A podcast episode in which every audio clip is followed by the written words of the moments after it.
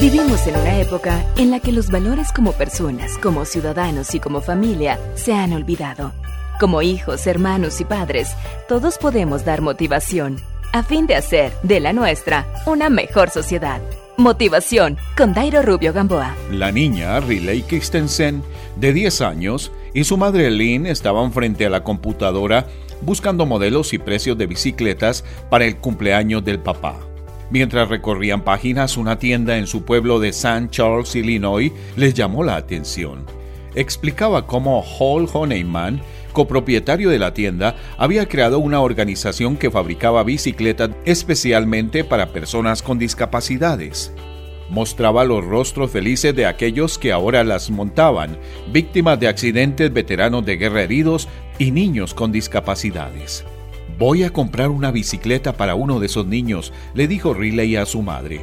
Inmediatamente, la niña hizo una carta pidiendo donaciones para su nuevo propósito. Lynn quedó impresionada por el esfuerzo de su hija, pero las dudas no tardaron en surgir. Solo una de estas bicicletas especiales podría costar hasta 4 mil dólares. Riley nunca podría recaudar tanto dinero. Sin embargo, envió su carta a 75 parientes y amigos. Tres días después comenzaron a llegar cheques y dinero en efectivo. A medida que se acercaba la Navidad, las donaciones seguían llegando. Finalmente, la niña recaudó más de 12 mil dólares, cantidad suficiente como para comprar siete bicicletas. Esa Nochebuena, Riley personalmente entregó las bicicletas a tres de los chicos afortunados. Esta ha sido la mejor Navidad que jamás he tenido, comentó Riley el narrador bíblico, nos cuenta que en la primera Navidad no hubo lugar donde alojar a la madre de Jesús para que él naciera, y por eso vino a este mundo en una pesebrera.